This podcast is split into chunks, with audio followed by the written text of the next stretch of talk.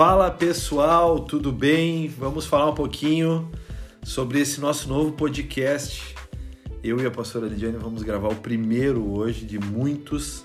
E hoje, especialmente, Deus começou a ministrar os nossos corações. E o título desse primeiro podcast é Vamos falar sobre perdão. Vamos falar sobre perdão, pastor? Bora! E aí, saúde a galera aí. E aí, pessoal, tudo bem com vocês? Bora conectar aí nesse podcast. Vamos interagir, vamos falar sobre a palavra de Deus e aprender mais, amém? Bora então, vamos falar um pouquinho é, sobre perdão e eu quero embasar esse podcast em Mateus 18, versículo 21, aquela frase bombástica de Pedro. Pedro já de antemão, quero te dizer que Pedro ele estava se achando super justo quando ele fala sobre a palavra e eu vou mencionar ela agora. 18, Mateus 18, versículo 21 diz: Então Pedro, aproximando-se, lhe perguntou: Senhor, até quantas vezes meu irmão pecará contra mim que eu lhe perdoe? Até sete vezes? Sete vezes, Pedrão. E a resposta estarrecedora de Jesus é: Respondeu-lhe Jesus: Não te digo que até sete vezes, mas até setenta vezes sete. Pedro ele está embasado na condição dos rabinos. Os rabinos eles tinham por hábito é, perdoar três vezes ao dia. Então Pedro, olhando para Jesus, o justo dos justos, o homem do amor, o principal entre os homens, aquele que não tinha pecado, ele olha para Jesus e diz assim: Poxa, cara, os rabinos perdoam três, eu vou falar com eles sobre sete, o número da perfeição. Então ele diz até sete vezes Jesus. Jesus olha para ele e diz não, até 70 vezes sete. 70 vezes 7 é 490. 7 é o número da perfeição, da plenitude.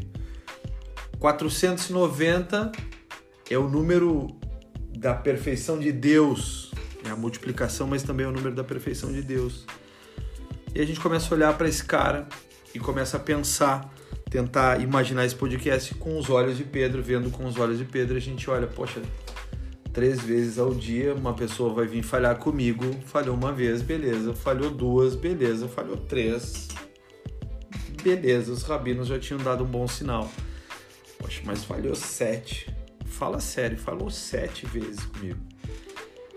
E aí Pedro olha e diz assim, não, mas a gente está diante de Jesus. Jesus é aquele que é o cara, né?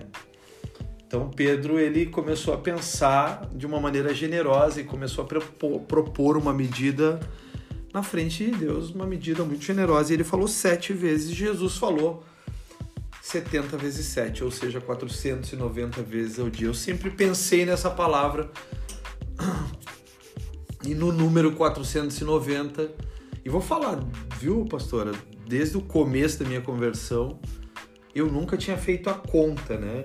Durante, sei lá, tô convertido há 26 anos, mas por 20 anos eu nunca pensei em quantas vezes era 70 vezes 7. Eu só sabia que era um número absurdo. E eu pensava, cara, ninguém vai falhar 70 vezes 7 ou 490 agora. Poxa, esse número deve ser um número infinito, representa algo absurdamente bondoso, e aí a gente começa a estudar, começa a ver, começa a ouvir homens, e eu tenho ouvido muito o pastor Rodrigo Aldeia, pastor Digão, como todos conhecem, e ele trouxe uma explicação sobre o 490, que é o número da perfeição, que é o perdão completo de Deus, que é a redenção completa, e eu fiquei muito pensativo sobre isso. E aí fui recorrer para essa palavra uh, de Pedro. E pensei na minha vida, pensei na vida do meu irmão. E eu comecei a cogitar algumas coisas. Então eu vi uma frase da Joyce Meyer e aí eu quero te convidar a comentar essa frase da Joyce Meyer. A Joyce Meyer diz assim: que a coisa mais tola que pode acontecer é acharmos que a falta de perdão é um veneno que vai matar os outros e não a nós mesmos. A falta de perdão é um veneno que mata o próximo e não a nós mesmos. O que, que tu pensa sobre isso? Eu concordo plenamente com ela, porque quando a gente retém o perdão, nós mesmos estamos tomando do próprio veneno, né? Então nós estamos tomando uma água amarga que vai causar amargura no nosso coração. Então é nós que permanecemos amargurados, é nós que permanecemos ofendidos, é, ressentidos. Então, quando nós não liberamos perdão, nós achamos que a pessoa que cometeu algo contra nós não merece esse perdão. Só que nós não nos damos conta que nós não somente estamos prendendo outra pessoa, mas nós estamos nos colocando num cativeiro. Hum? Então Jesus nos deu a chave para sair dos nossos cativeiros emocionais, das nossas prisões emocionais, dos nossos traumas. E a chave que ele nos deu é o perdão. E eu já, já havia parado para pensar nesse número, né, dos 70 vezes 7. Inclusive eu já havia feito a conta, agora eu não me lembro de cabeça, mas daria tipo assim, a cada poucos minutos se perdoaria de novo, a cada dois, três minutos se perdoaria de novo. Então é um perdão, né, que não para, é perdoar a todo tempo, sempre, a cada momento. E Jesus ele está nos ensinando aí também um pouco da dimensão do amor dele, que a gente não consegue medir, é imensurável o amor de Deus por nós. E por mais que a gente coloque uma régua, como o Pedro colocou ali, que ele colocou uma régua, e mas a medida, a estatura do varão perfeito é muito, é muito maior, é inalcançável. Né? Cristo, né? Plenitude a perfeição, né? Essa julgamento dos rabinos, só para a gente ter uma base, os rabinos eles tinham estabelecido um padrão que era três perdões ao dia, baseados em Amós 1:3. Amós 1:3 diz assim diz o Senhor: por três transgressões de Damasco e por quatro não, não sustarei o castigo, porque trilharam a Gileade com trilhos de ferro. Então a base para os rabinos era essa palavra. Mas quando a gente olha para essa frase da Joyce Meyer, ela é profunda, intensa. A gente olha e ela diz que é uma tolice achar que o veneno da falta de perdão vai matar o outro, mas o veneno da falta de perdão mata aquele que está consumido pela falta de perdão. Eu vi uma frase do Chris Volaton e muito interessante que ele diz que as palavras da gente, da gente, elas têm poder, né? e que a mente da gente, quando a gente está retendo o perdão, quando a gente retém esse sentimento, quando a gente está amargurado pela falta de perdão, é medo, sentimentos de tristeza ou o filho atrasou na escola e tu acha que alguém sequestrou o filho, quando na verdade uh, o melhor pensamento seria que o filho foi chamado pelo diretor para ser parabenizado pelas melhores notas da escola, uh, quando alguém não te dá uma boa frase, tu acha que esse alguém não te ama, mas na verdade esse alguém estava só sugerindo algo sobre um assunto específico e o cérebro da gente ele tem a capacidade de pensar coisas negativas o tempo inteiro porque a gente vive em um mundo corrompido, né?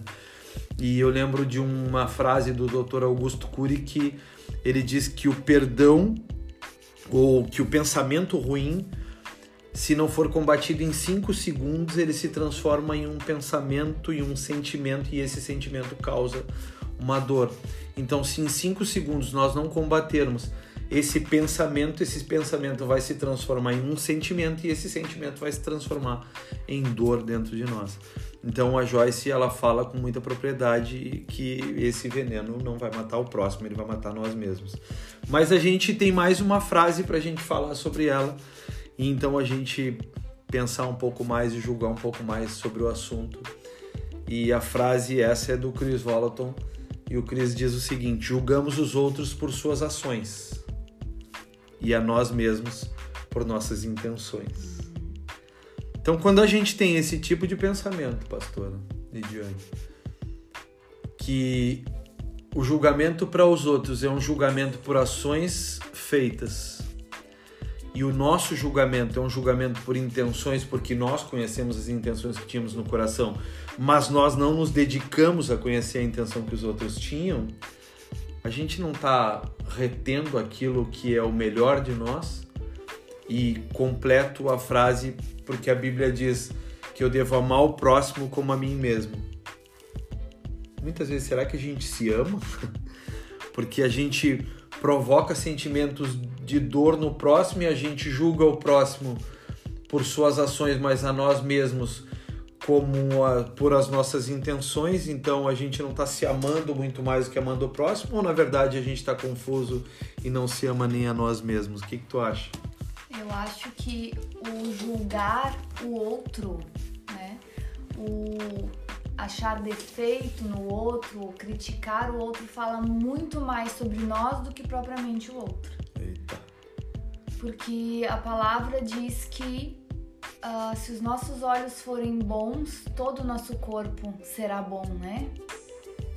E que nós somos luz, se os nossos olhos forem luz, né? Todo o nosso corpo terá luz, né? Será bom, né? Mas se a, se a luz que é em nós forem trevas, que grandes trevas serão. Então, nós vemos a vida através de uma perspectiva, através de uma bagagem que nós mesmos carregamos através das nossas experiências, das nossas vivências, e nós enxergamos o outro, as circunstâncias, a partir dessa visão. Só que muitas vezes o que nós vemos no outro e o que nós não toleramos no outro, uh, nós estamos refletindo aquilo que nós mesmos não toleramos no nosso interior. Só que em nós nós mascaramos, nós nos, uh, nos escondemos dos outros. Só que nós enfatizamos isso no outro, de uma maneira de nos abonarmos, porque eu desejo que o outro, na verdade, seja falho também como eu sou. Né? E isso me traz uma sensação de bem-estar, porque não sou só eu que falho, porque eu conheço as minhas falhas. Só que eu preciso enxergar falhas no outro também. É como se eu tivesse sempre escondido no escuro, Projetando. que ninguém me visse. E aí alguém aparece e toma para si a culpa. Então, por isso que quando nós somos resolvidos, né, no nosso interior, nos sentimos amados por Deus, perdoados por Deus, nós passamos a enxergar o outro com os olhos do Senhor, da maneira que Deus vê. Então, ao invés de nós potencializarmos os defeitos das pessoas, nós vamos enxergar aquilo que elas têm de bom, a qualidade, ressaltar isso nelas, porque é isso que importa para Deus. Uhum. Tu sabe que uma certa feita eu ouvi uma frase muito interessante. A frase falava que atrás de um acusador sempre tem alguém ferido. Uhum. Uh, então, quando alguém ele tem no seu coração a intenção de acusar ou a intenção de ferir, é porque ele já é ferido. Né? Tem uma frase do, do teólogo uh, Barnes também que ele diz: Perdoar é tratar como se a ofensa não tivesse sido cometida. É declarar que não vamos acolher malícia ou tratar mal, mas que o assunto será enterrado e esquecido, enquanto a gente não tomar a decisão de esquecer aquilo que foi ferido um dia Parece que nunca isso vai sair de dentro de nós, né? É como se o joio tivesse sempre agarrado no trigo uhum. e só na hora da colheita ele fosse ser arrancado e exposto, né?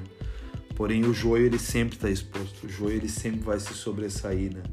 E ele não tem raízes, então aquele que não tem raízes, ele vai sempre ficar vulnerável.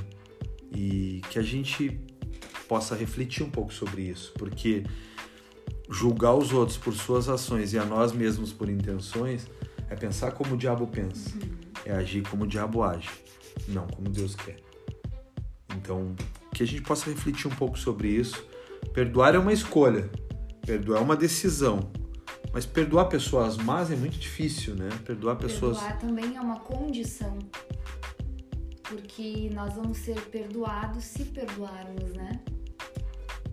Então, para que a gente possa receber o perdão de Deus, nós precisamos perdoar, assim como Ele nos perdoou. Então, como nós gostaríamos de ser perdoados? É dessa forma que nós devemos perdoar. Legal. Então, a gente encerra esse podcast, esse bate-papo, falando para você que está ouvindo que o perdão ele não é fácil. Não dá para ser hipócrita e dizer que o perdão é fácil mas o perdão é uma escolha, uma decisão. E o veneno vai sair do teu coração a partir do momento que tu decidir perdoar. Mas o veneno não vai matar os outros. O veneno vai matar aquele que não perdoa. Não é isso? É isso aí, verdade. Vamos ser sábios então. Né? Se nós queremos crescer, se nós queremos, queremos ser sarados, curados, o primeiro passo é o perdão. Não tem cura sem perdão, não tem transformação sem perdão. Não há nada que Deus possa fazer no nosso coração se nós não decidirmos perdoar.